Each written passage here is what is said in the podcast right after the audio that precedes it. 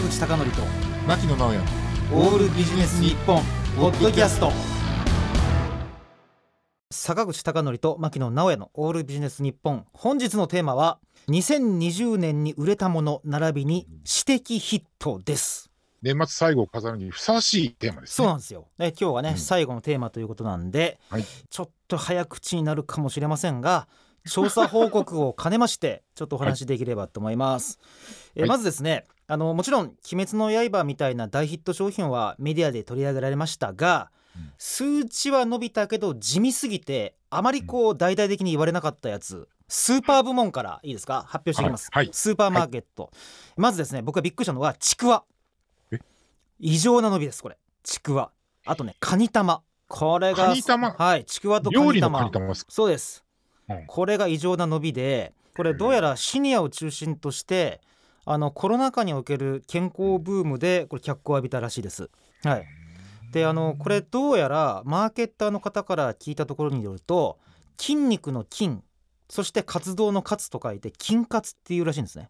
で私実はその人から初めて聞いた時に筋活ではなく鎮活っていう風に聞こえたもんですからあの人生100年時代を前にまあ結構なことですねという風に噛み合ったんだか噛み合ってないんだかわからないちょっと会話をしてしまいました。でその次に えっ、とリキュール類特にチューハイの伸びがすごいですね。これすごかった。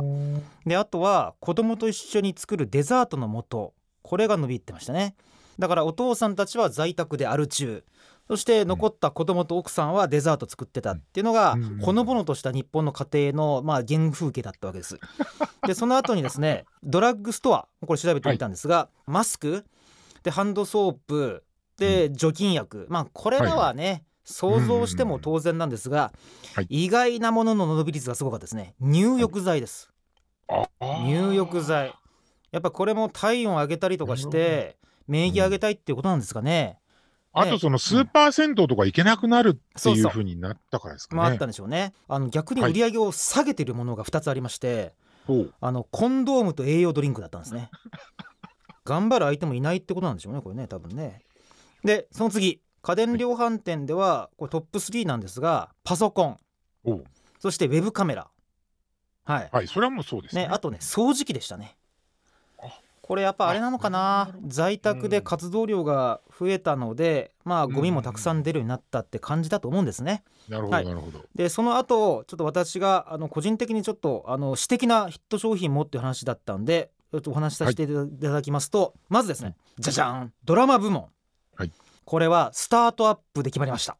スタートアップ。はい。これネットフリックス限定で流れている韓国ドラマなんですがもうなぜか登場人物が美男美女だけでかつ人間関係のドロドロとしたところやあのうん。成功と挫折まで盛り込んだすごい傑作のドラマでしたねスタートアップ。うんはい。で2番目、えっと、映画部門です。はい。じゃじゃじゃじゃん。これはですねドキュメンタリー映画なんですが三島由紀夫 VS 東大全教頭。これは東大の学生運動に、えー、と三島由紀夫さんがですね一人で、えー、と殴り込みに行ってあの議論を交わすっていう映画があったんですがこれ今見てもすごいもう緊張感にあふれてどこ切っても血があふれ出すような、えーこうドキュメンタリー映画でぜひ三島由紀夫に興味がない人もねこれ見ていただくことをお勧めします。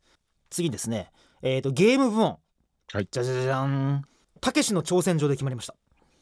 これはあの伝説のクソゲーです。はい。であまりにもクソゲーすぎてすごかったですね。これをスマートフォン版であのあれなんですよ復刻したんですけどこれをよく台頭は企画通したなと。で始まって1秒後からこれクソゲーって分かります。はい。でもう今コンプラ無視で主人公が敵を、敵っていうか何にもしない善良な市民を叩いたりとか殴ったり殺したりしないとクリアできないっていう。ほこれはすごかったなすごいなそれ。これ本当ね。でこのゲームはよく僕ダウンロードするんですが今年ナンバーワンの作品でしたね。クソゲーという意味でも、はい、えでは音楽部門いきます、はい。じゃじゃじゃんまあもちろんこの後出ていただくサバイブはね、まあ、常に1位なんですが2020年にっていう意味でいくとパンクの鬼っていうですねアルバムが出ました。えっ、とミュージシャンはゲロゲリゲゲゲですね。本当に無意味な曲ばっかりで最高でしたね。あと、はい。コンビニ部門。はい。じゃじゃじゃんこれセブンイレブンなんですが大豆ミートと牛肉のハンバーグっていうのが出たんですよ。うん。これがもう一品ですねこれねよくあの代替肉ってあるでしょ？はいはいはい大豆で肉の代わりにするっていう。はい。これ発想が逆転しててはい。大豆も使うし牛肉も使ってるんですよ。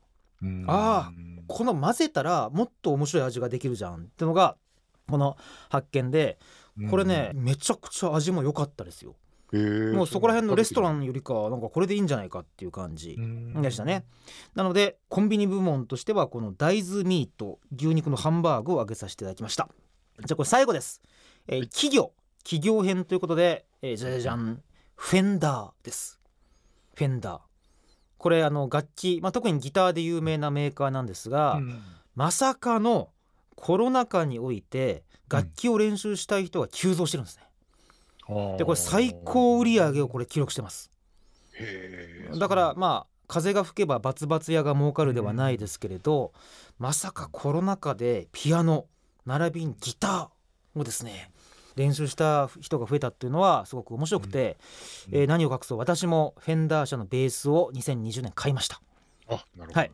でこれで、えー、とバンドの演奏の録音もしたっていう経験があります、えーでは今日これ2020年最後のテーマなんですが「鬼滅の刃」の話なんですけどね、はい。あの「鬼滅の刃」で禰豆子はあのねコロナウイルスの飛沫対策のために竹を加えてるわけですが、あれ？そうですね。はい。竹といえばあれあれ、うん。